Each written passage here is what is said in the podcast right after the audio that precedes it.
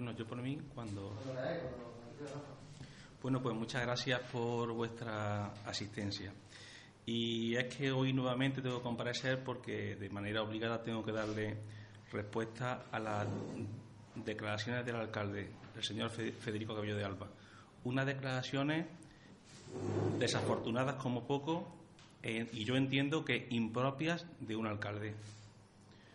Él me contesta como alcalde y olvida que también él es el alcalde de todos los concejales de la oposición, aunque representemos diferentes intereses e ideas políticas. Un alcalde que piensa que ser alcalde de Montilla es asistir a muchos actos y que entiende que ser, hacer oposición en este ayuntamiento es servirle de acompañante a los actos que, como dije en la anterior rueda de prensa, le sirven a él para su promoción personal. Una persona que parece más que asiste como presidente de un partido político que como el alcalde que debe ser ese alcalde que represente a todos los montillanos. El pasado viernes el Grupo Municipal Socialista tuvo que salir al paso de unas declaraciones del teniente alcalde de Hacienda y presidente de Agua de Montilla, donde se nos indicaba que las obras estaban a punto de licitarse y que en breve comenzarían, incluso que eh, las fechas las establecía en torno a dos meses para la finalización de las mismas. Nosotros, al ver que eh, tras esas declaraciones no hubo ningún tipo de rectificación por parte del equipo de gobierno, pues entendimos que nuestra labor de oposición, como no debe ser otra, es salir al paso de esas declaraciones. Una rueda de prensa que principalmente indicábamos dos aspectos. Uno, el primero, que los plazos no se ajustaban a los plazos que se habían indicado del equipo de gobierno. Y segundo punto, que hay otra forma de hacer las cosas. En el desarrollo de la rueda de prensa vamos a tener la oportunidad de justificar estos dos puntos y por qué nosotros lo trasladábamos así. Eh, en este aspecto quiero hacer un pequeño inciso. Y es un inciso en que una persona es responsable de las, de las cosas que dice, pero no es responsable de las cosas que otros dicen que ha dicho. Y me refiero a, la aseveración que el alcalde dice que yo llamé mentiroso al señor Miguel Navarro. Y eso está lejos de la realidad. Yo quiero aclararle al alcalde la diferencia que hay entre mentiroso y faltar a la verdad. Una persona es mentirosa cuando dice algo a sabiendas de que no es cierto. Y una persona falta la verdad, falta a la verdad cuando dice algo, bien por desconocimiento o bien porque no está bien informado. Yo jamás llamaría al señor Miguel Navarro mentiroso, porque sé que el señor Miguel Navarro es incapaz de mentir. Pero sí es cierto que el señor Miguel Navarro faltó a la verdad, porque comunicó una cosa que no era cierta. Y seguramente yo entiendo, y esto es algo subjetivo, que es porque no está bien informado. Pero el alcalde viene aquí a confundirnos. El alcalde quiere introducir temas partidarios, temas de campaña, en un problema real que tienen los ciudadanos y un problema muy serio. Y el alcalde viene a ratificar mis palabras de los plazos de la obra. Las obras no comenzarán con el procedimiento que actualmente está llevando el, ayuntamiento, eh, no comenzarán hasta cuatro o cinco meses. Y el alcalde viene a ratificarme. Y por eso me llama irresponsable. Respecto al segundo punto, tenemos que ratificarnos que realmente hay otra forma de hacer las cosas pero no, no, no lo digo yo. Lo dice eh, la ley de contrato del sector público y lo dice el secretario de este ayuntamiento. El alcalde, en este caso, no falta la verdad, miente, miente porque conoce el informe. Se os traslada una información que es errónea. Nosotros nunca le hemos pedido al secretario que informe sobre un procedimiento de urgencia propuesto por el ayuntamiento propuesto por este grupo municipal. Nosotros solicitamos un informe al secretario para ver si era posible que el ayuntamiento ejecutara unas obras con unos remanentes positivos que tenía el ayuntamiento.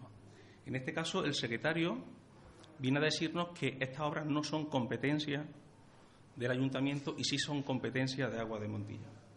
Bueno, pues en este mismo informe que redacta el secretario, en su segundo punto, y lo que voy a leer es prácticamente textual, indica posibilidad de acudir a la tramitación de emergencia en el procedimiento de contratación. La tramitación de emergencia está regulada en el artículo 113 de la Ley de Contratos del Sector Público. Y dice en su primer punto que cuando la Administración tenga que actuar de manera inmediata, por una serie de circunstancias entre las que se encuentran situaciones que supongan grave peligro, el órgano de contratación, sin obligación de tramitar expediente administrativo, podrá ordenar la ejecución de lo necesario para remediar el acontecimiento producido, sin sujetarse a los requerimientos formales establecidos en la presente ley, incluso de la existencia de crédito suficiente. Bueno, pues eso, que quiera ampliar esta información puede irse a la ley de, de contratos del sector público en su artículo 113 y puede ampliar la información. Y el secretario del ayuntamiento, el secretario del ayuntamiento indica que el órgano de contratación es la alcaldía y es por tanto competencia de la alcaldía acordar la tramitación de emergencia de la contratación por considerar que es necesario la ejecución inmediata. Y eso no lo digo yo, eso lo dice el secretario de este ayuntamiento. Y además dice el secretario de este ayuntamiento que el órgano de contratación puede contratar libremente la obra, sin sujeción a procedimiento, limitándose a iniciar el procedimiento de modificación presupuestaria, que en el presente caso es el crédito extraordinario, tal y como ha informado la intervención municipal, con lo cual la interventora también informa sobre el procedimiento que se tiene que llevar. Y yo la pregunta que le lanzo al alcalde es, ¿por qué el alcalde no se acoge a este, a este procedimiento de emergencia? ¿No estamos ante una situación grave? Aquí estamos hablando de esto. Estamos hablando de unos vecinos que tienen aguas fecales en la puerta de su casa. De eso estamos hablando. Y yo le pregunto al alcalde, ¿esta situación se mantendría en una calle céntrica de Montilla? ¿O en una calle céntrica de Montilla se acogería a un procedimiento de emergencia?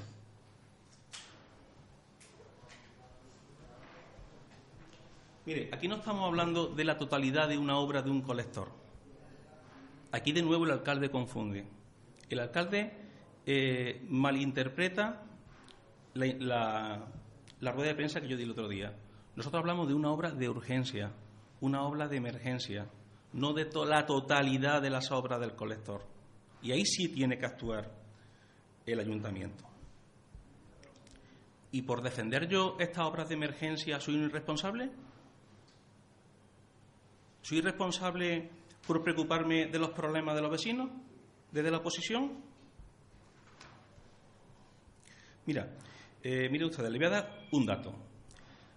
Él entra en una cronología muy extensa, lo que pasa que un poco explica las cosas a, un poco a su, a su interés, ¿no?